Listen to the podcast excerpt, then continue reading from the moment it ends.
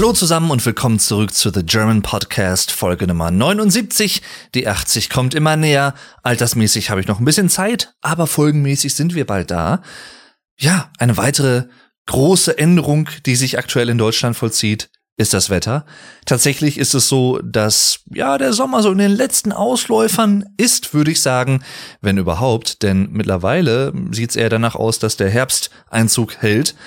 Es ist merklich kälter geworden in den letzten Tagen, zumindest hier im Sauerland, wo ich wohne. Also wir haben jetzt aktuell immer so oh, 13, 14, 15 Grad. Letzte Woche waren wir noch bei, weiß ich nicht, 27, 28 Grad mit Sonne, heute total grau und ein bisschen düster und wolkenverhangen und regnerisch und ich habe gestern mal in meine Wetter-App des Vertrauens geschaut und alles, was ich da gesehen habe für die nächsten sieben Tage, war vormittags, nachmittags, mittags, abends, nachts sowieso Regen, Regen, Regen, Regen, Regen, Regen. Yay, das ist doch schön, ja. In dem Sinne vielleicht auch ein typisch britisches Wetter. Natürlich an dieser Stelle auch Rest in Peace, Elizabeth, ne? Um die soll es aber heute nicht gehen, sondern um etwas anderes, und zwar Musik. Denn ich dachte mir, das ist sowieso eine Folge, die ich früher oder später eh gemacht hätte. Aber weil jetzt so das Wetter so ein bisschen schlechter wird und man vielleicht so ein bisschen, ja, Freizeitbegleitung braucht, weil man nicht mehr so wirklich viel spazieren geht oder so oder nicht mehr so diesen Drang hat, viel draußen zu unternehmen, wenn das Wetter ein bisschen schlechter wird, dann kann man doch einfach auch zusammen oder alleine zu Hause sitzen und Musik hören. Warum auch nicht? Aber auch unterwegs natürlich, ne, auf Bahnfahrten, Busfahrten, im Auto, wie auch immer. Musik kann man überall konsumieren. Und deswegen habe ich mir überlegt, ich mache einfach das, was ich letztes Jahr auch schon gemacht habe, aber dann aus der Sicht dieses Jahres, aus der Perspektive von 2022. Und zwar werde ich jetzt in dieser Folge über Alben sprechen, zehn Stück, um genau zu sein, die dieses Jahr ein rundes Jubiläum feiern, also in zehn Jahresschritten. Heißt Alben, die in diesem Jahr zehn Jahre alt werden, 20 Jahre alt werden, 30 Jahre alt werden, 40 Jahre alt werden oder sogar 50 Jahre alt werden. All das habe ich so ein bisschen versucht abzudecken. Und damit es etwas unvorhersehbarer vielleicht wird, habe ich mich dazu entschieden, diese Alben nicht chronologisch abwärts durchzugehen, also von 2012 zu 2002 und zu ne, 1992 und so weiter. Könnte ich auch machen, mache ich aber nicht, sondern ich gehe das Ganze einfach alphabetisch an. Angefangen mit A und dann bis zum letzten Buchstaben T. So viel sei schon mal verraten. Und das erste Album, was mir so in den Sinn kam, welche, welche Alben haben denn so eigentlich runde Jubiläen dieses Jahr? Eines der ersten Alben, die mir in den Sinn kam, war dieses Album, welches einen sehr deutschen, vielleicht etwas untypischen und ungewöhnlichen kurzen Titel trägt, nämlich auch. To oder as well. Ich übersetze das manchmal noch so ein bisschen für Leute, die vielleicht neu bei diesem Podcast sind. Hallo, willkommen natürlich, ich bin der Dave. Ihr habt vielleicht gemerkt, dass äh, der Podcast einen englischen Namen hat, aber ein deutscher Podcast ist. Er heißt The German Podcast. Das hat den Hintergrund, dass nicht nur deutsche Muttersprachler diesen Podcast hören, also aus Deutschland, aus Österreich, Schweiz, Liechtenstein, Luxemburg, wie auch immer, sondern auch Leute, die diesen Podcast als Hörübung, als Hörverständnisübung nutzen möchten, German Listening Practice sozusagen.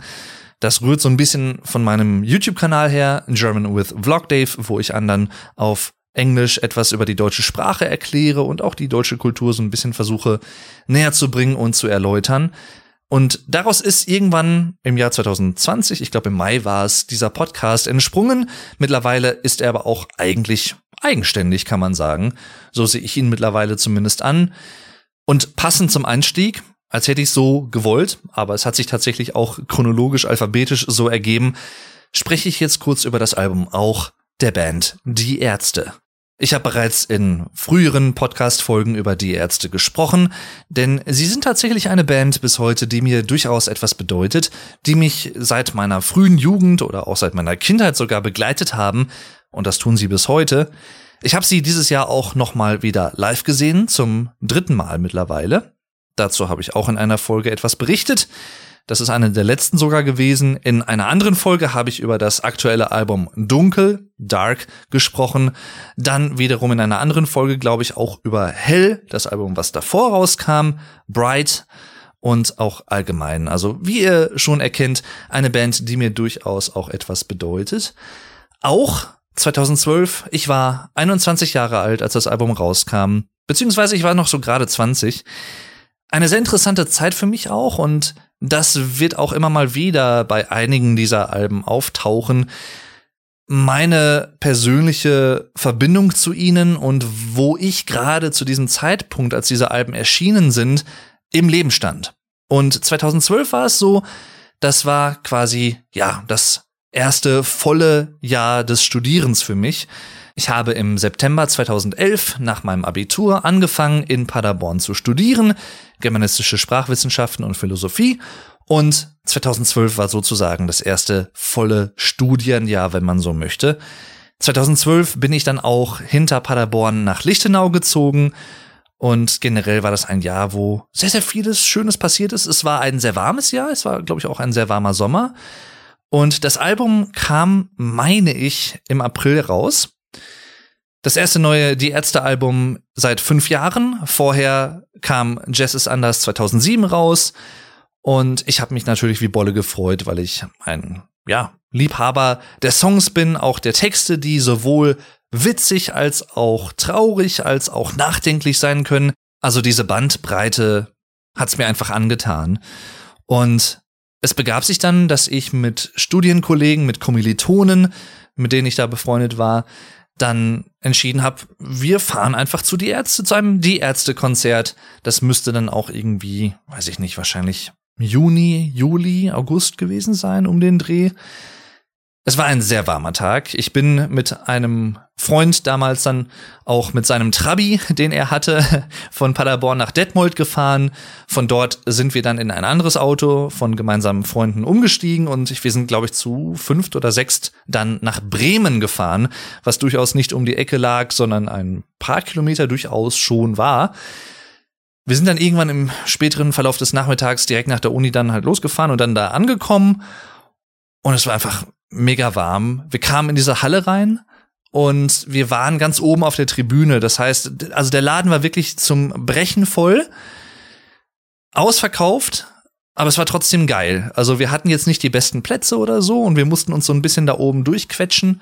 Ich habe die Konzertkarte irgendwo noch hier. Ich könnte es nachschauen, aber ich weiß nicht mehr genau. Ich glaube, wir hatten keine festen Plätze. Wir waren aber dann trotzdem irgendwie auf der Tribüne gelandet und sind dann auch während des Konzertes, ich glaube, ein oder zweimal von einer Tribünenseite zur gegenüberliegenden Seite gegangen und hin und zurück und so und haben das Konzert aus verschiedenen Perspektiven dann erlebt, was ich so auch, ich glaube, sonst auf keinem anderen Konzert in der Form gemacht habe.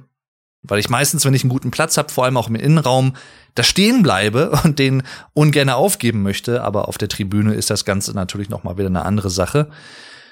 Im Nachhinein muss man sagen, was mir damals überhaupt nicht bewusst war und wahrscheinlich vielen anderen Die Ärzte-Fans auch nicht, weil es nicht unbedingt nach außen kommuniziert wurde. Dieses Album wäre fast und vor allem auch die darauf folgende Tour mit den Ärztivals, also mit den bandeigenen Festivals, die aufgezogen und veranstaltet wurden, das wäre teilweise oder ja, vielleicht sogar fast das Ende der Band gewesen denn die Spannungen innerhalb der Band haben zu dieser Zeit ein bisschen zugenommen. Auch äh, ja, bei der Kompilation, bei der Zusammenstellung dieses Albums ist das zum Ausdruck gekommen, wenn auch eher bandintern. Und das hat man erst vor ein paar Jahren erfahren, als dann nach acht Jahren wieder mit Hell ein neues Album erschienen war, nach auch, also 2020. Und keiner wusste in diesen acht Jahren so richtig oder sechs, sieben Jahren inklusive der Tour, Gibt's die Ärzte noch? Kommt da noch mal was? Das hat zum Beispiel dazu geführt, dass ganz strikt gesagt wurde, okay, jeder hat in etwa gleich viele Songs auf diesem Album und damit auch jeder wirklich zufrieden ist und dass es keine Streitereien gibt. Letztendlich hat das aber dann tatsächlich eher zu, ja, der Einschätzung geführt, ich drück's mal so aus, dass ich glaube auch Band intern dieses Album nicht als das stärkste der Band angesehen wird, weil teilweise einfach eher nach Proports gegangen ist als nach Qualität der Songs, womit ich nicht sagen möchte, dass das Album schlecht wäre, ganz im Gegenteil. Ich finde auch auf diesem Album gibt es einige wirklich coole, typische die erste Songs und auch einige Deep Cuts, wie man im Englischen sagt, also einige Geheimtipps. Für mich persönlich Einer der stärksten Songs des Albums ist Waldspaziergang mit Folgen, Song Nummer 10. Denn sowohl musikalisch ist es noch mal ein bisschen wieder was anderes und ein bisschen beswingter, ein bisschen rock'n'rolliger, kann man vielleicht auch so sagen, auch durch den Gitarrenklang, der sehr trocken klingt. Aber gerade auch die Lyrics sprechen mich durchaus an. Es geht in dem Song grob gesagt, würde ich zumindest behaupten, um ja eine gewisse Kritik beziehungsweise ein gewisses Ansprechen von religiösen Dogmen und ne, ich glaube so fest an etwas, obwohl ich keine Beweise dafür habe und das bestimmt dann mein Leben. Soll jeder machen, wie er oder sie das möchte natürlich, ne? Aber ich persönlich ticke so überhaupt nicht und ich, dieser Song treibt das Ganze natürlich auf eine gewisse humoristische Art und Weise auf die Spitze. Ein weiteres Highlight für mich ist zum Beispiel Captain Metal oder auch ein Song wie Ist das noch Punkrock? Der erste Song. Ihr habt wahrscheinlich gemerkt, alles, was ich jetzt erwähnt habe, zumindest die Fans von euch werden es wissen, sind Farin Urlaubssongs, aber auch die anderen beiden Die Ärzte-Mitglieder Bela B. und Rodrigo González haben hier durchaus ziemlich coole Songs drauf. Also wie gesagt, so eine Lehre, ne? Rodrigo González, Bettmagnet finde ich zum Beispiel von Bela ganz cool. Also es ist, wenn man das mit anderen Die Ärzte-Alben vergleicht, sicherlich nicht das stärkste. Das würde ich durchaus so unterschreiben. Aber da gibt es durchaus einige gefällige Songs drauf. Und auch einfach ein Album schlicht und ergreifend auch zu nennen. Das wird sonst, glaube ich, so gut wie niemand machen. Aber dafür haben wir ja die Ärzte. Also von daher passt das schon irgendwie. Dann komme ich zum nächsten Album und zwar dem Jahrhundertkind, wenn man so möchte, Century Child von Nightwish. Das vorletzte Album mit Tarja Turunen, der damaligen originalen Sängerin, die eine ja, ein sehr tiefes, starkes Timbre hatte, sehr ausdrucksstark gesungen, sehr dramatisch auch, klassisch ausgebildet, Sopranistin. Ein Symphonic Metal Album, was für mich persönlich ja, aus dem Grund natürlich besonders ist, weil es das erste Album mit Marco Hietala war, also mit dem mittlerweile leider ehemaligen Bassisten und Sänger, der über 20 Jahre lang in der Band gespielt hat. Und die Kompositionen sind auch hier sehr gemischt, finde ich. Es gibt so Licht und Schatten. Es gibt zum Beispiel sowas wie Dead to the World, was für mich ein absolutes Highlight ist. Auch wenn es vielleicht ein bisschen ungewöhnlich ist für Nightwish, denn hier ist es tatsächlich Marco Hirtala, der am Gesang im Vordergrund steht und nicht Tarja mit ihrem ja, sehr opernhaften, in Anführungszeichen klassisch ausgeprägten Gesangsstil. Muss man mögen, aber ich finde, beide ergänzen sich sehr gut. Gerade auch auf dem Nachfolgealbum Once ist das sehr, sehr gut gelungen. In Planet Hell unter anderem, aber auch in anderen Songs wie The Siren. Aber zurück zu Century Child. Zu diesem Zeitpunkt 2002, als das Album erschienen ist, kannte ich die Band noch gar nicht. Die habe ich tatsächlich erst so 2004 herum durch Nemo und Wish I Had an Angel und das Album Once kennengelernt. Denn damals liefen diese Songs diese beiden, die ich gerade eben erwähnt habe, rauf und runter im deutschen Musikfernsehen, sei es gewesen auf MTV oder vor allem auch bei Viva, bei so einer Sendung wie Get the Clip, wo man damals nämlich anrufen konnte für ein gewisses Musikvideo, was zur Auswahl stand. Und wenn genügend Leute dafür abgestimmt haben, durch das Anrufen oder durch das Absenden einer SMS, dann wurde dieses Musikvideo als nächstes gespielt und man konnte dann auch zum Beispiel gewisse Grußbotschaften dann noch mit absenden, die unten wie in so einer Art Bauchbinde dann durch den Bildschirm, durch den Screen gelaufen sind. Also ja, für die damalige Zeit etwas, was sehr angesagt war und was auch sehr, sehr gut genutzt wurde, gerade natürlich auch von jüngeren Leuten. Und durch solche Sendungen. Man mag heute ja interessant darauf schauen, aber tatsächlich habe ich durch Get the Clip so einige Songs und auch Bands für mich entdeckt, die ich vielleicht ohne dieses Format gar nicht oder wenn erst viel später über andere Wege entdeckt hätte, über YouTube später zum Beispiel. Denn 2002 gab es das halt noch nicht.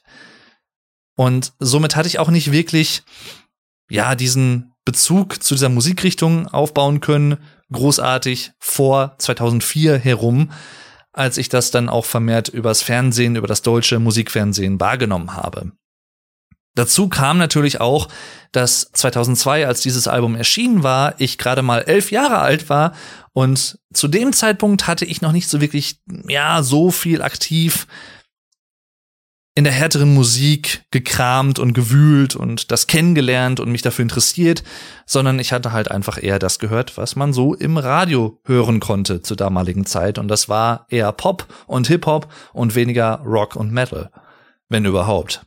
Auf diesem Album gibt es auch weitere Klassiker der Band, kann man aus heutiger Sicht, glaube ich, schon durchaus behaupten. Bless the Child, der Opener, ist zum Beispiel so einer sehr elegisch und sehr ausladend, sehr epochal, auch gerade dieser Anfang, der sich immer weiter aufbaut, die Dynamik wird gesteigert und es klingt einfach cool und energetisch, wenn der Song dann wirklich mal richtig anfängt nach dem Intro. Every Dream ist natürlich die ja, Halbballade würde ich es vielleicht nennen, der Band schlechthin, denn der Song beginnt auch sehr ruhig mit Piano und natürlich auch Tarja mit ihrem sehr ausladenden Gesang sozusagen, aber auch hier noch erst sehr verhalten und später dann richtig energetisch, sogar am Ende mit Double Bass. Und ein Song, der eine wunderschöne Melodie hat und für mich persönlich, ich glaube so zum ersten Mal, auch mit Bless the Child unter anderem, gezeigt hat, wie gut ein Orchester und Streicher zu einer Rock- oder Metal-Instrumentation passen. Eine Instrumentierung. Und ich meine, auf diesem Album wäre es auch das erste Mal für Nightwish so gewesen, dass ein echtes Orchester benutzt wurde. Denn auf früheren Alben, die sowieso etwas mehr so im Power Metal, ja, verortet werden können, würde ich sagen, da war es so, dass Streicherakzente eher über das Keyboard, über die Synths gespielt wurden. Und hier sind es dann zum ersten Mal echte Streicher gewesen. Und ganz ehrlich, für das menschliche Ohr, finde ich persönlich, ist das ein Unterschied zwischen Tag und Nacht. Also das macht wirklich viel aus, wenn man so einen organischen Klang hat, als wenn das irgendwie Synthi-Streicher sind die dann vielleicht auch in der Abmischung funktionieren können und nicht zu sehr ins Gewicht fallen, aber ja, ne, irgendwo liegt's ja auch auf der Hand, wenn man das echte Originale haben kann, dann ist das halt auch einfach schön klingend und angenehmer fürs Ohr als etwas künstlich erzeugtes, um es mal so platt auszudrücken. Jedenfalls für mich persönlich äh, sicherlich nicht das stärkste Nightwish-Album. Es gibt aber auch viele Fans, die sagen würden, dass das ihr Lieblings-Nightwish-Album ist. Vor allem auch mit der Taria-Zeit oder in der Taria-Zeit von damals. Ich persönlich würde eher zu Once tendieren, wenn ich sagen müsste, welches mein Lieblingsalbum mit Tarja Turunen war, die 2005 aus der Band verabschiedet wurde. Ich drück's mal so aus, auch das ist ein interessantes Thema für sich. Auch schon wieder jetzt 17 Jahre her. Es ist auch schon wieder krass, wenn man sich das mal so vor Augen führt. Die Zeit rennt. Ich kann mich aber noch dran erinnern, als wäre es gestern gewesen, was das für ein Aufschrei in der Metal-Musikwelt war zu dem damaligen Zeitpunkt. Gerade auch so im symphonischen Metal. Weil Nightwish, muss man auch dazu sagen, zusammen mit Within Temptation und anderen Bands, The Gathering, in den 90er Jahren einfach die Wegbereiter für diesen Stil, für diesen Musikstil waren. Symphonic Metal. Also, um es kurz auszudrücken, was ich eben schon meinte, sowas, was auch Metallica mit SM gemacht haben. Also Metal meets Orchestra. Also Metal-Musik wird durch orchestrierte und orchestrale Elemente ergänzt und das Ganze fügt sich zu einer neuen, interessanten Einheit zusammen, wie ich finde. Muss man mögen, mag sicherlich nicht jeder, denn die potenzielle Grenze zum Kitsch ist hier und da durchaus gegeben. Ich finde aber tatsächlich, dass Nightwish das dann noch ganz gut managen, zumindest meistens. Und damit zum Song of the Episode, der Song der Folge. Und einfach, weil ich wahrscheinlich sonst kaum, wenn überhaupt, noch mal eine Gelegenheit bekommen werde, dieses Lied und diese Band zu empfehlen, denn sie ist so einzigartig und so krude, so besonders, möchte ich vielleicht sagen, möchte ich heute den Song Drag Ropes von Storm Corrosion als Song of the Episode empfehlen. Ich werde darüber gleich noch einige Worte verlieren, deswegen möchte ich das an dieser Stelle noch nicht allzu viel tun. So viel möchte ich vorwegnehmen. Es gibt dazu ein sehr, sehr schönes Musikvideo. Und es ist einer der experimentellsten Songs, die ich auf dieser Liste so erwähne und auch ja von einem sehr experimentellen Album. Von zwei Leuten, die eher aus dem Progressive Metal Bereich kommen oder Progressive Rock aus der progressiven Musik im Allgemeinen und der konzeptionellen Musik, von denen man wahrscheinlich vorher, bevor dieses Album veröffentlicht wurde, gedacht hatte, ach guck mal, die beiden, diese Kollaboration, die bringt bestimmt ein wirklich krass hartes Progressive Metal Album hervor. Was es dann letztendlich aber nicht unbedingt geworden ist, aber die Musik ist trotzdem hart im Sinne von, ja, also die geht schon durchaus, wie soll ich das mal ausdrücken? Die ist auf eine andere Art und Weise, glaube ich, tiefgehend als Metal-Musik, aber trotzdem nicht unbedingt seicht, sondern emotional eher hart. Also ich, vielleicht denkt ihr euch jetzt, was, was erzählt der da? Was labert der da? Hört euch das Lied mal an. Drake Ropes von Storm Corrosion. Ihr findet wie immer einen Link dazu in den Show Notes. Und gleich, wie gesagt, erzähle ich auch noch mal ein bisschen was zu diesem Projekt Storm Corrosion und was es damit auf sich hat. Sehr interessant auf jeden Fall. So viel möchte ich mal sagen. Und damit viel Spaß beim Weiterhören. Das dritte Album ist dann zehn Jahre später veröffentlicht worden und stilistisch ganz, ganz anders. Days Go By von The Offspring. Nach vier Jahren das erste neue Album seit Rise and Fall, Rage and Grace, was mich persönlich immer so ein bisschen an den Foo Fighters Albumtitel Echoes, Silence, Patience and Grace von 2007 erinnert. Jedenfalls Days Go By. Wenn man das Artwork sieht, ein älterer Mann auf der rechten Seite der Bank und ein kleiner Junge auf der linken Seite der Bank in einem herbstlichen Wald mit kahlen Bäumen, der Boden bedeckt mit braunem Laub, wird man jetzt nicht unbedingt so an diese Art von Musik denken, die man auf diesem Album hört, denn das ist mit Fug und Recht durchaus Alternative Rock mit einer sehr punkigen Attitüde und einer sehr punkigen Note, möchte ich gar meinen. Und ja, in dem Sinne kann es vielleicht eine Überraschung sein für Leute, die jetzt nicht so sehr viel mit der Band zu tun haben, in etwa vielleicht wissen, ach, es gibt hier ne The Offspring, Pretty Fly for a Wild Guy und so, kenne ich, habe ich schon mal irgendwie was von gehört. Dieses Album muss ich sagen, wenn man es denn zum Beispiel als in Anführungszeichen Spätwerk der Band titulieren möchte, ist wirklich stark als solches finde ich persönlich. Also auf Days Go By gibt es viele Songs, die mir bis heute etwas bedeuten, mit denen ich gewisse Situationen und Kontexte verbinde. Gar nicht mal jetzt im Sinne der Lyrics unbedingt, aber so ein Song wie Slim Pickens Does the Right Thing and Rides the Bomb to Hell. Der letzte Song, Song Nummer 12, ziemlich kurz und ziemlich knackig, sehr gut nach vorne gehend, sehr energetisch das ist so ein Song, wenn ich den höre, dann denke ich immer daran, wie ich 2013 zum ersten Mal meinen sehr, sehr guten Freund und YouTube-Kollegen Alex Flattermann85 besucht habe. Und zwar habe ich nämlich bei der Abfahrt dieses Lied gehört. Und das war, glaube ich, das erste, was auf Shuffle auf einmal kam. Und ich habe das bis heute noch vor Augen, dieser Abschied von ihm. Und dann bin ich dann in den Zug gestiegen und habe diesen Song gehört. Und ich weiß nicht, bis heute hat sich das irgendwie so manifestiert. Ich muss immer daran denken und auch an diese schönen ersten Erlebnisse, die ich dann bei ihm hatte, als ich ihn besucht hatte zum damaligen Zeitpunkt. Also generell muss ich sagen, ich finde, der Start dieses Albums ist extrem stark gelungen. Vor allem auch die ersten drei Songs. The Future is Now ist sofort ein Statement und haut sofort, um es mal vulgär auszudrücken, voll in die Fresse. Also der Sound des Albums ist, finde ich, sehr gelungen, sehr energetisch, sehr druckvoll, aber nicht zu sehr übersteuern zum Beispiel oder so, sondern wirklich klar und dynamisch auch.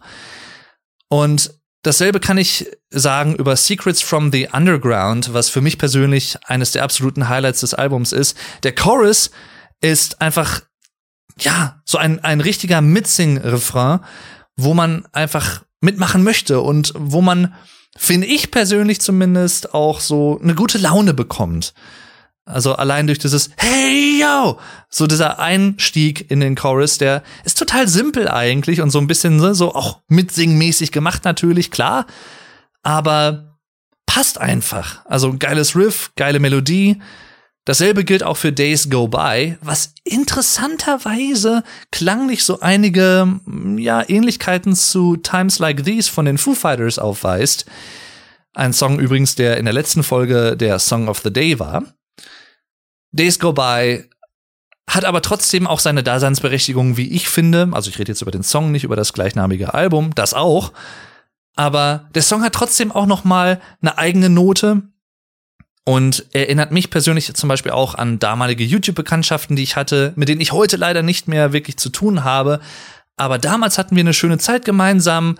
Und auch zum Beispiel 2012, als ich eine Reise nach Hamburg zu einer damaligen YouTube-Freundin angetreten bin, habe ich dieses Album gehört. Und ja, ich verbinde das einfach mit so wunderschönen Erinnerungen. Und dann gibt's auch zum Beispiel so einen Song wie Dirty Magic, was ein Remake einer, ja, oder eines The Offspring Songs ist, der früher schon mal veröffentlicht wurde, ich glaube in den 90ern und jetzt nochmal neu aufgenommen wurde und mir gefällt, muss ich gestehen, mögen viele The Offspring Fans wahrscheinlich anders sehen, mir gefällt die neue Version wesentlich besser.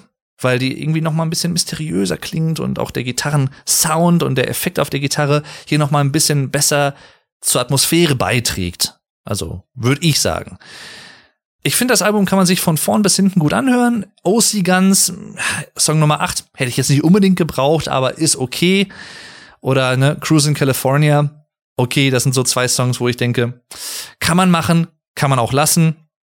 Vollkommen okay, aber jetzt nicht in dem Sinne störend. Aber ja, einfach ein sehr, sehr, sehr solides, wirklich launiges, gut nach vorne gehendes, energetisches, modernes Rock-Album bevor ich jetzt noch weitere Adjektive anhänge. Das lassen wir mal. Also von daher, wir wandern 20 Jahre in die Vergangenheit von hier aus, 2012, 2002, in das Jahr 1992, ein Jahr nach meiner Geburt. Und Anfang der 90er, wir erinnern uns, die aller, aller, allerletzten Ausläufer des Glamrock, Glam Metal der 80er Jahre haben so ein bisschen, ja, nicht mehr wirklich den krassen Erfolg, sind zwar teilweise noch tätig, aber Grunge ist die neue Trendrichtung in der härteren Rockmusik. Und diese Band finde ich persönlich oder hat eine interessante Geschichte in dem Sinne, dass sie tatsächlich in den 80er Jahren als Alice N Chains, also nicht das In in der Mitte, sondern einfach Apostroph N, Alice N Chains, was auch genauso ausgesprochen wird, trotzdem durchaus, ja, gewiss, zumindest regional irgendwo gewisse Erfolge hatte in und um Seattle herum mit Lane Staley unter anderem, dem damaligen Sänger dieser Band. Die haben dann eher auch noch so Glam Rock, Glam Metal gespielt. Und dann hat sich aber eine Band zusammengefunden in den späten 80er Jahren, die daraus hervorgegangen ist, die dann Alice in Chains hießen. Und letztendlich ist damals dann aus Alice in Chains Alice in Chains hervorgegangen. Also da wurde dann aus dem Apostroph N in der Mitte ein IN, ein In. Der Name hat sich nur geringfügig geändert, der Stil durchaus. Also das kann man schon behaupten mit dem ersten Album Facelift aus dem Jahr 1990. Ja, wie beschreibt man es am besten? Es hat noch so ein paar Glamrock-Anleihen, aber nur noch sehr gering. Es ist mehr einfach Heavy Metal, wenn man es so möchte. Und dann gerade auch auf dem Album, um das es jetzt hier geht, Dirt aus dem Jahr 1992, auch gewisse Grunge-Anleihen. Also es wird im Grunge immer mal gerne von den Big Four gesprochen. Nirvana, Soundgarden, Pearl Jam und Alice in Chains. Wobei ich persönlich immer sagen würde, gerade auch Soundgarden und Alice in Chains waren so die beiden Bands dieser vier, die wesentlich mehr aus dem Metal kommen als Nirvana und Pearl Jam. Gerade auch bei Dirt, finde ich, merkt man das sehr, sehr stark und auch auf allen späteren Alben der Band. Dirt ist aber so das Album, was viele Fans und auch Musikkritiker als das Meisterwerk der Band erachten und das Hauptwerk sozusagen.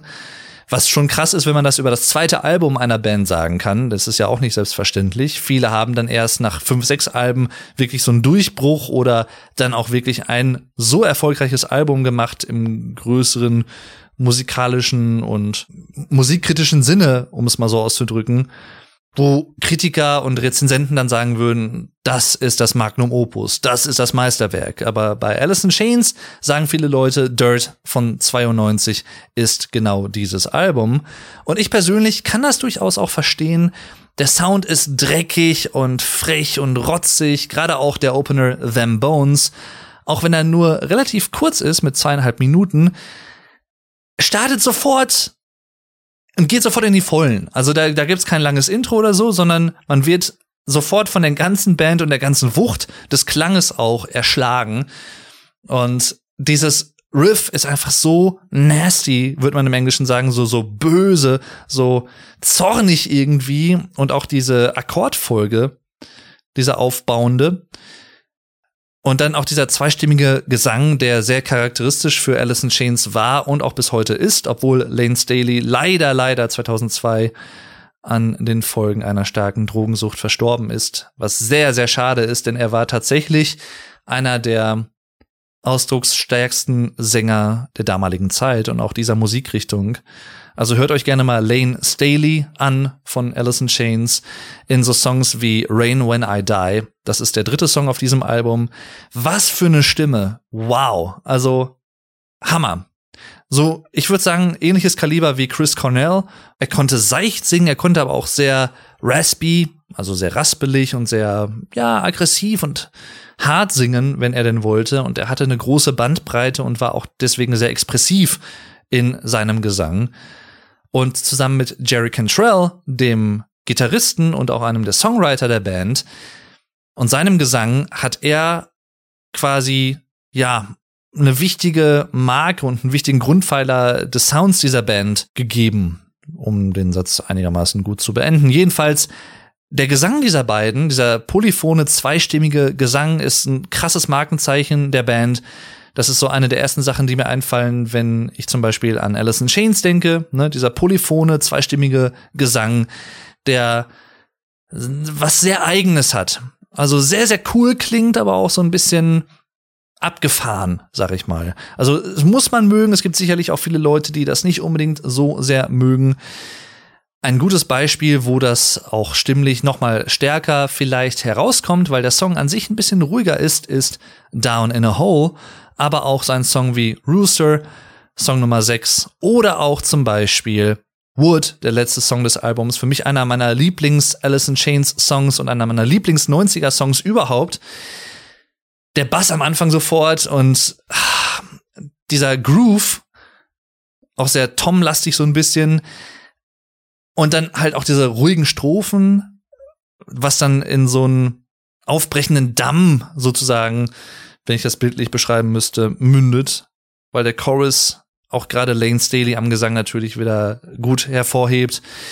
Wirklich, wirklich stark. Also sehr, sehr starke Musik vielleicht von allen, ja, obwohl nicht ganz richtig, aber von den Alben, ich drück's mal so aus, die in dieser Folge zur Sprache kommen, eines der Alben, die mit am düstersten klingen können und vielleicht für den einen oder anderen auch mit am düstersten wirken.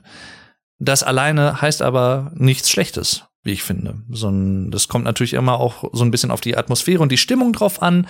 Aber wenn ich in der Stimmung für Alice in Chains bin, zum Beispiel an verregneten Tagen oder so, oder wenn es irgendwie draußen Unwetter gibt und die Welt bricht zusammen, dann kann man auch schon mal Dirt von Alice in Chains hören aus dem Jahr 92. Dann wandere ich wieder zurück zu einem Album 20 Jahre später, wo wir eben schon waren, und zwar Exister von Hot Water Music. Wahrscheinlich das Album oder eines der Alben dieser Liste, was am wenigsten bekannt sein dürfte. Aber auch das heißt natürlich nichts, nur weil jemand bekannt ist oder eine Band bekannt ist, heißt das nicht, dass sie natürlich auch qualitativ vielleicht die anspruchsvollste Musik aller Zeiten komponiert. Das eine hat mit dem anderen ja nicht unbedingt etwas zu tun. Exister von Hot Water Music war das erste Album seit 2004. Also auch da eine lange Zeit, acht Jahre später, ein neues Album erst wieder veröffentlicht. Ich hatte vorher noch nie etwas von der Band gehört und 2012 wie gesagt, warmer Sommer und ich war in meine neue Wohnung gezogen damals, eine Dachgeschosswohnung. Ich hatte mir immer so ein paar Duschplaylisten gemacht und hab dann irgendwie, ich weiß nicht mehr ganz genau wie, ich glaube über YouTube tatsächlich, diesen Song kennengelernt. Drag My Body. Das war mit die erste Single des Albums und der Gesang dieser Sänger und seine sehr raspelige Stimme, also extrem raspelig und dunkel klingend, die hat es mir sehr angetan. Er hat so ein bisschen was, finde ich, von Tom Waits teilweise, denn er hat ja auch teilweise so eine sehr raspelige und harte Stimme und so. Und bei ihm ist es genauso, aber halt trotzdem sehr melodisch. Und diese Mischung ist für mich etwas, was besonders stark wirkt. Also wenn es irgendwie sehr raspelig und roh klingt, aber gleichzeitig trotzdem melodisch ist. Das ist für mich persönlich so eine Mischung, die ich sehr mag, weswegen ich auch zum Beispiel dieses Album und dieses Lied und auch diese Band einfach mag. Von vorne bis hinten finde ich persönlich ein sehr gelungenes Album. Also ich kann es komplett durchhören. Die Band hat ihren starken Klang, der teilweise auch ja durchaus stärker an, ich sag mal, die Foo Fighters zum Beispiel angelehnt ist. Also wer die Foos mag, der könnte auch Hot Water Music mögen.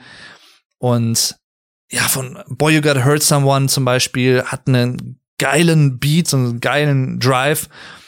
Äh, schönes Arrangement auch generell, so ein bisschen vertrackter hier und da auch. Gleichzeitig hat die Band auch eine gewisse punkige Attitüde an sich. Und diese Mischung aus, ja, wie soll ich sagen, Foo Fighters und vielleicht sowas wie Offspring, die Ärzte, das gefällt mir einfach sehr gut. Also ich mag das einfach, wenn das so gut auf die Kacke haut, melodisch ist und das ist dieses Album definitiv. Und es hat auch einige Melodien und auch Harmonien, wie ich finde, die nicht so abgegriffen sind, die man jetzt nicht in jedem zweiten Song unbedingt hört. Und das ist für mich persönlich auch nochmal so einer der Punkte, warum dieses Album speziell auch für mich so hervorsticht und warum ich es empfehlen möchte. Und ich habe damals in der Wohnung, als ich da noch relativ frisch drin wohnte, in diesem warmen Sommer und ich dann immer abends dann schön kühl geduscht hab, ne, Fenster auf und bla und dann halt eine schön laut so eine Playlist dran gemacht und ich habe sehr häufig, klingt jetzt komisch, wenn ich das sage, aber ich habe sehr häufig zu diesem Album geduscht zum Beispiel und immer wenn ich dieses Album und diese Musik höre, denke ich an diesen warmen Sommer 2012 und diese Zeit in der Uni damals zurück und so und äh, schöne Zeiten, muss ich sagen und auch ein Album, was auch zehn Jahre später nach wie vor durchaus seine Klasse, finde ich, behalten hat. Also vielleicht einer der Geheimtipps, um es mal so zu sagen, dieser Folge Exister von Hot Water Music. Und damit sind wir jetzt circa zur Hälfte durch und was heißt circa? In etwa. Zumindest was die Anzahl der Alben angeht.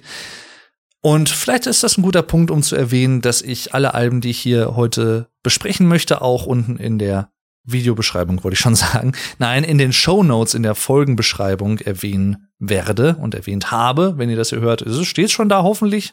Und ich habe dran gedacht. Und bevor ich mich weiter fasple, reise ich nochmal wieder zurück in die Vergangenheit, nämlich um zehn Jahre aus dem Jahr 2012 in das Jahr 2002 zu einem Album, was ich erst vor zwei, drei, vier Folgen schon mal so ein bisschen thematisiert habe. Und zwar In Absentia von Porcupine Tree das Durchbruchsalbum der Band, wenn man so möchte. Ich habe vor zwei, drei Folgen schon eine einzige Folge komplett über diese Band gesprochen. Die beste Band, die keiner kennt, habe ich diese Folge genannt und es trifft auch mehr oder weniger zu. Es ist so ein bisschen, ja, natürlich eine Clickbaity, wenn man so möchte, denn in der Progressive Rock und Progressive Metal Szene kennt man zumindest den Namen, wenn man nicht unbedingt die Musik kennt, aber Porcupine Tree werden häufig auch als eine der bahnbrechenden und der relevantesten modernen Progressive Rock, Art Rock Bands genannt.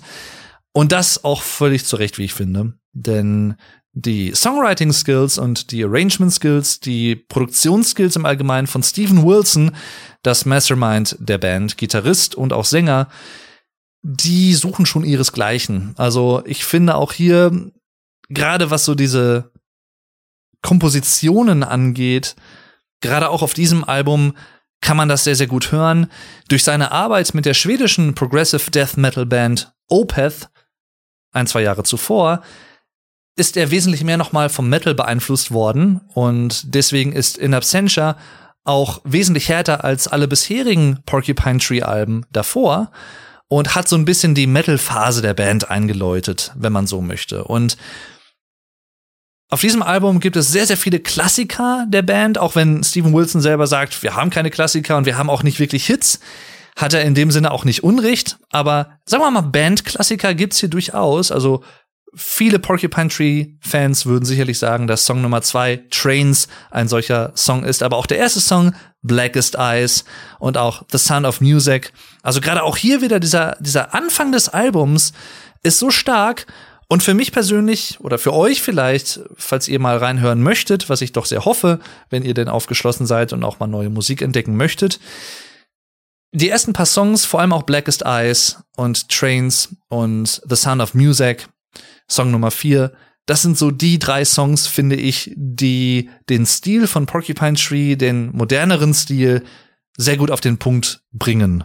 Wunderschöne Melodien, sehr interessante und alternative Drum-Rhythmen. Also Gavin Harrison, der neue, damals neue Schlagzeuger, der ein gewisses Talent dafür hat, ungerade Taktarten teilweise so klingen zu lassen, dass sie nicht ungerade wirken und auch andersherum gerade Taktarten, also vier Viertel zum Beispiel, so klingen zu lassen durch unterschiedliche Akzente auf der Snare Drum, dass man denken könnte, das ist nie im Leben vier Viertel. Und er macht sich halt wirklich sehr viele Gedanken darüber, wie man ein sehr interessantes und einzigartiges Schlagzeugspiel abliefern kann.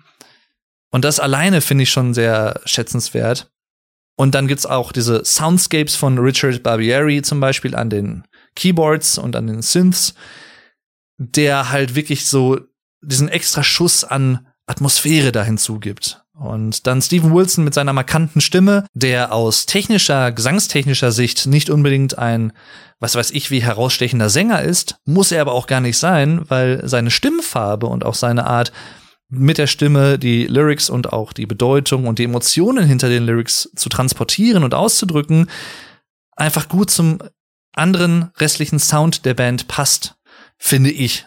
Und deswegen in Absentia es freut mich im Nachhinein, dass dieses Album der Band zu mehr Möglichkeiten auch verholfen hat und zu mehr Popularität und auch dann vielleicht der Band auch ein gewisses neues Publikum geebnet hat.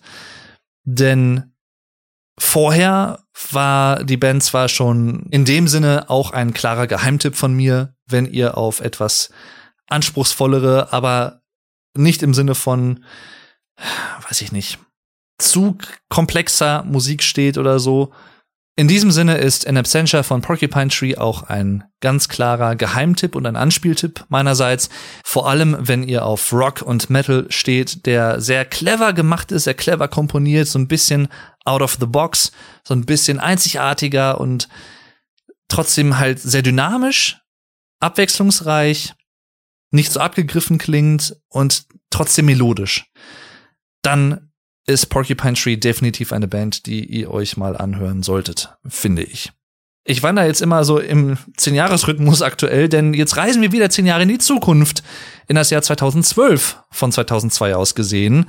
Und da komme ich zu einem Album einer Band, das so ein gewisses Brückenalbum darstellt, wie ich finde. Und zwar rede ich von Living Things von Linkin Park. Nach dem vorherigen Album A Thousand Suns aus dem Jahr 2010, wo die Band sehr experimentell und sehr elektronisch unterwegs war, wesentlich anders als auf ihren früheren ersten drei Alben. Hybrid Theory, vor allem auch Meteora mit New Metal und dann Minutes to Midnight mit einem eher Alternative Rock angelehnten Stil, hat die Band im Prinzip auf Living Things so alle Welt miteinander versucht zu verbinden. Das klappt in manchen Songs besser als in anderen, finde ich, aber durchaus sehr gelungen und es hat auch sehr was Eigenes. Also gerade auch in Lost in the Echo zum Beispiel hört man so dieses, diese alten Wurzeln, diese New Metal Wurzeln, auch im Sinne der Gitarrenriffs, aber auch gleichzeitig dieses modernere elektronische. Und auch hier muss ich sagen, alle Songs des Albums gefallen mir von vorne bis hinten ausnahmslos gut. Ob es jetzt In My Remains ist, so eine Art Deep Cut, was keine Single war, soweit ich weiß. Ich kann jetzt auch falsch liegen, aber ein starker Song. Burn It Down kennt jeder, wurde schon endlos oft im Radio gespielt. Für mich persönlich ein kleines Highlight, auch ein Deep Cut, Lies, Greed, Misery, wo Mike Shinoda einen sehr coolen Rap-Part in den Strophen hat und dann Chester im Chorus dann dazukommt und dann später auch noch einen gewissen Shout-Ausbruch hat. Also wirklich sehr, sehr cool. Roads Untraveled, genauso wie Castle of Glass. Für mich persönlich sehr nachdenkliche Songs und auch sehr berührende Songs bis heute. Und äh, auch Powerless, also der letzte Song des Albums. Wunderschönes Lied. Also von vorne bis hinten muss ich sagen, Victimized haut noch mal so richtig auf die Fresse, um es noch mal vulgär auszudrücken. Also hier gibt's wirklich sehr, sehr viele coole Songs auch. Kein allzu langes Album mit 37 Minuten plus minus, aber ein Album, was ich finde alle Stärken der Band zumindest gut vereinigt und auch so ein bisschen diese einzelnen Epochen und Stile der Band bis zu diesem Zeitpunkt auch gut zusammenführt. Also man hat von allem etwas. Manche würden das vielleicht auch als Schwäche des Albums auslegen, wenn sie eher wirklich reine Fans des New Metal Ansatzes sind oder wenn sie vielleicht eher tatsächlich so nur dieses elektronische vor allem mögen von A Thousand Suns, dieses experimentelle. Dieses Album ist weniger experimentell, aber dafür mehr vereinend und eine logische Entwicklung könnte man eigentlich argumentieren nach den ersten vier Alben. Und mit dem nächsten Album, was dann kam, The Hunting Party, hat die Band ja dann noch mal wieder Back to the Rules gefunden, wenn auch ein bisschen punkiger, auch ein sehr sehr gelungenes Album, aber hier geht's jetzt um Living Things von Linkin Park aus dem Jahr 2012.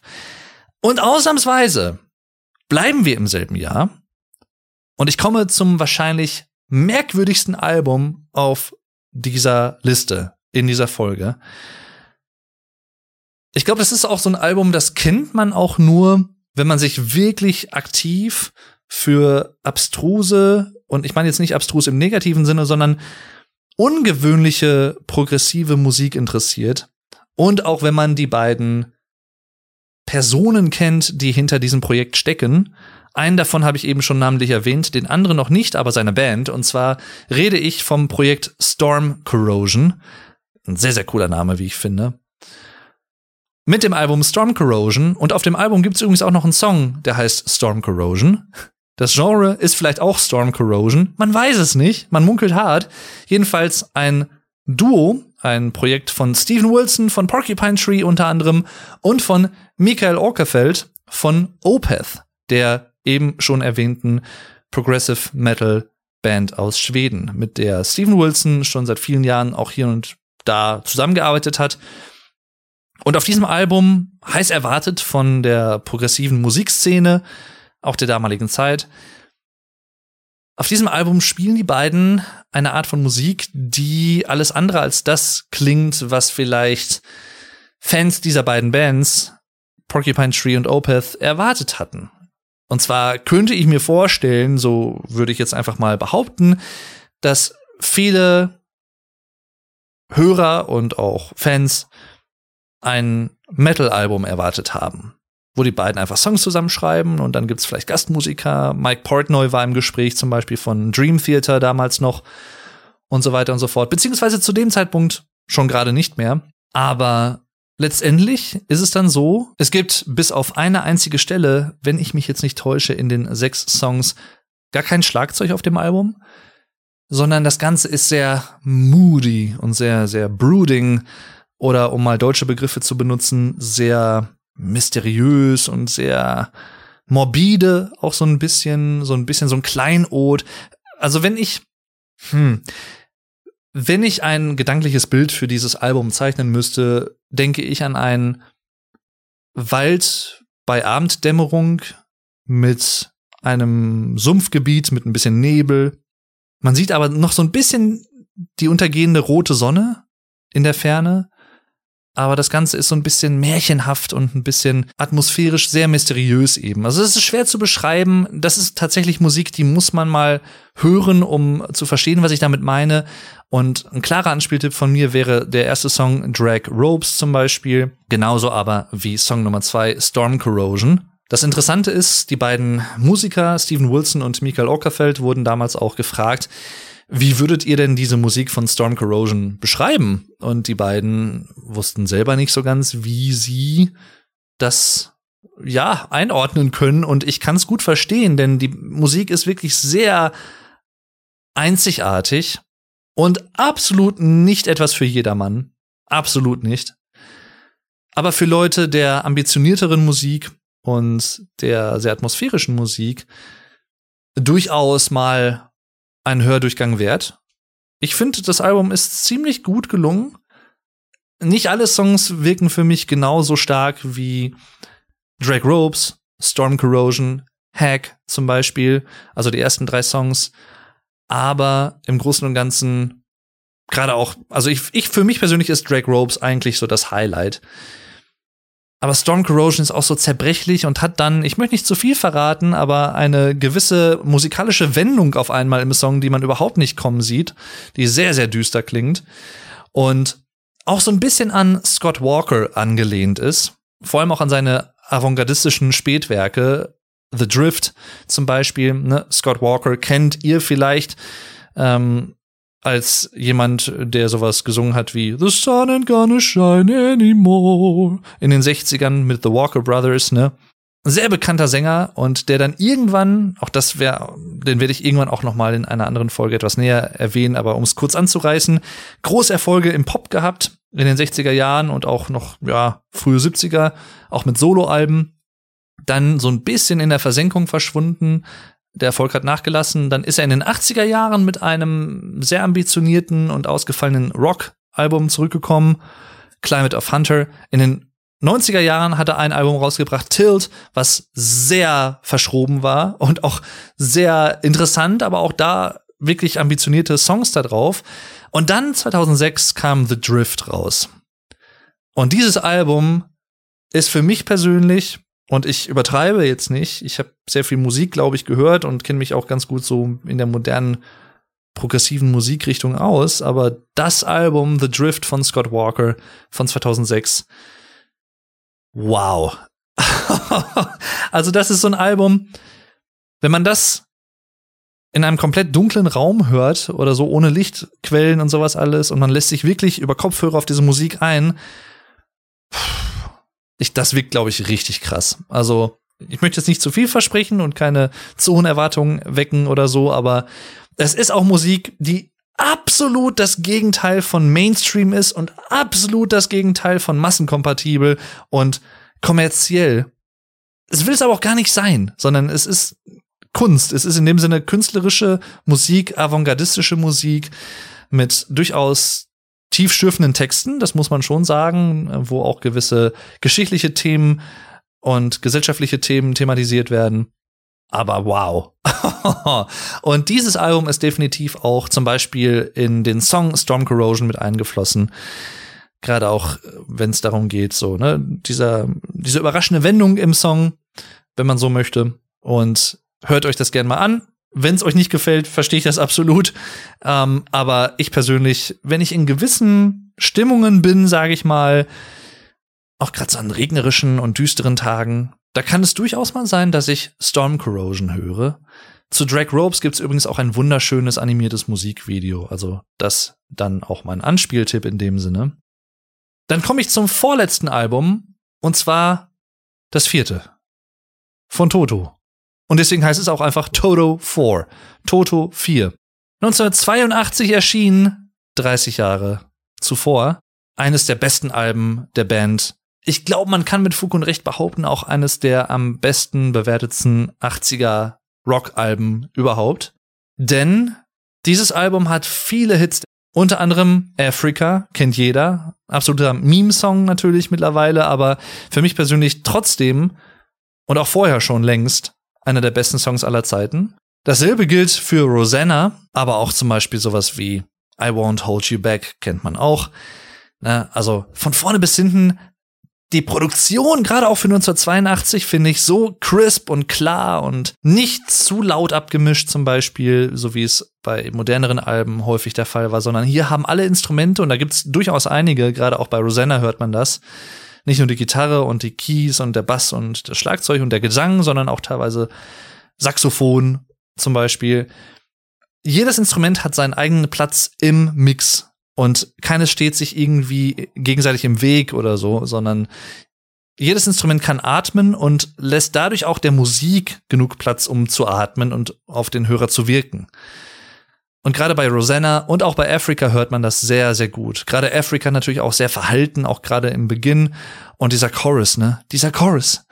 Diese Gesangsmelodien. Oh, ja, ich, ja, ist, ich schmelze einfach dahin. Es tut mir leid. Es ist, nein, es tut mir nicht leid. Es ist einfach nur von vorne bis hinten einfach geil. Und ein schöner letzter Song des Albums übrigens. Africa der letzte Song, Rosanna der erste Song. Also wie so eine Art Buch, wenn man so möchte. Der erste Song und der letzte Song einfach extrem geil und auch alles dazwischen. Aber gerade auch diese beiden sind natürlich bis heute absolute Toto-Klassiker, die eigentlich auf jedem Konzert bis heute gespielt werden. Auch wenn Bobby Kimball, der damalige Sänger, der diese hohen Parts gesungen hat, nicht mehr Teil der Band ist und auch leider so ein bisschen auch durch alten, ja, durch sein Alter bedingt und sicherlich auch hier und da ein paar Jahre lang durch Drogenmissbrauch und so leider nicht mehr die stimmliche Gewalt hat, die er damals hatte. Aber damals, auch bei so Songs wie Hold the Line zum Beispiel, ne, auf dem ersten Toto-Album von 78, wow. Also, ne, wenn ihr das im Ohr habt und so in etwa gerade wisst, wie das klingt, dann wisst ihr, wie Bobby Kimball damals klang. Und das war enorm beeindruckend. Und es ist für mich bis heute. Also ich kann das bis heute sehr, sehr gut hören. Sehr zeitloses Album auch.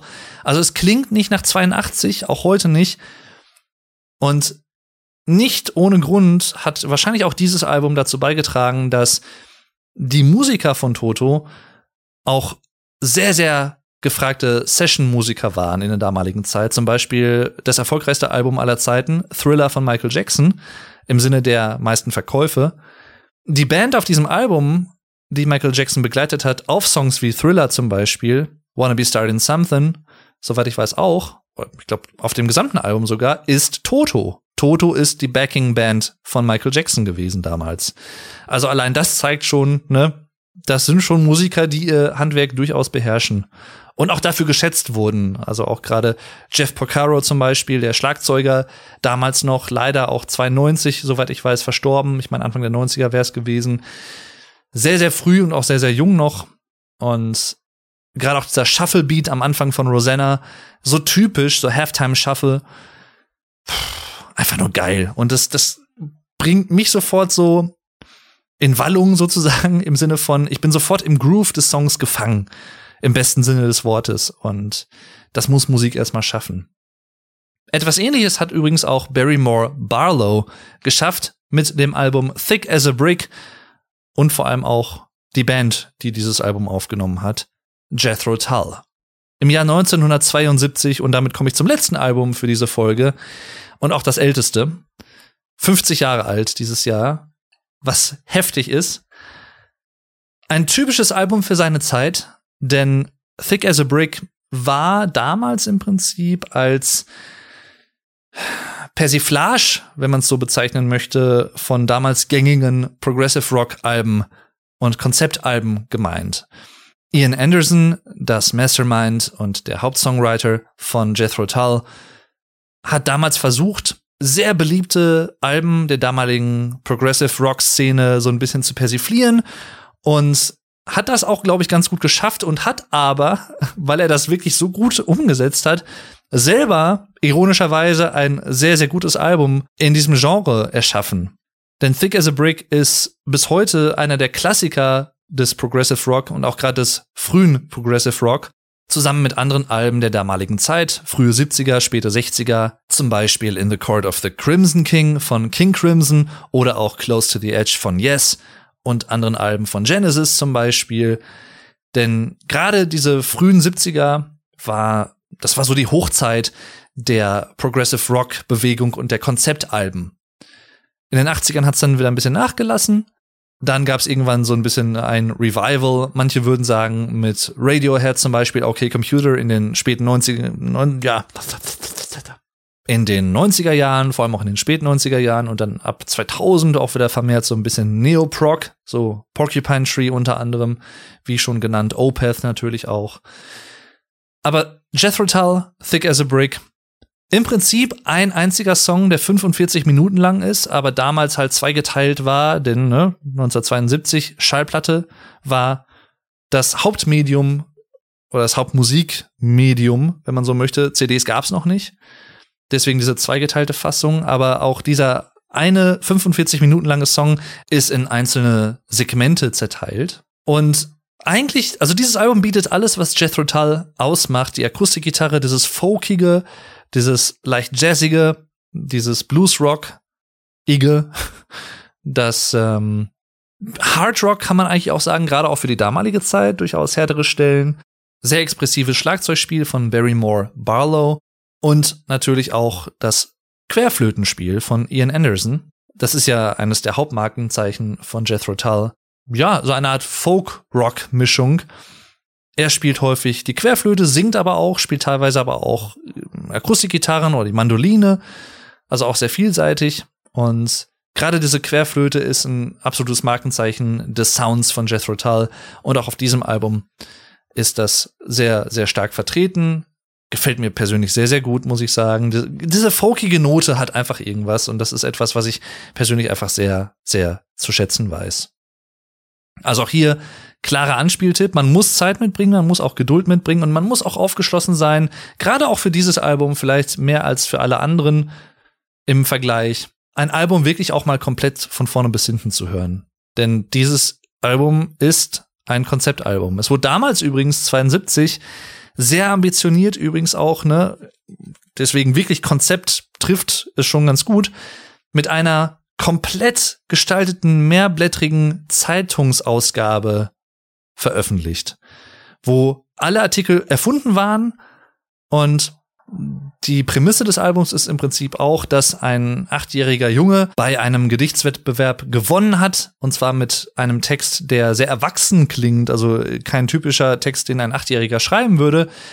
Auch das natürlich wieder so ein bisschen eine Persiflage auf diese sehr abgehobenen und sehr ja, bedeutungsschwangeren Texte vieler Progressive Rock Bands der damaligen Zeit, wo man dachte, oh, oh, oh, das ist aber ne, sehr gehaltvoll und alles.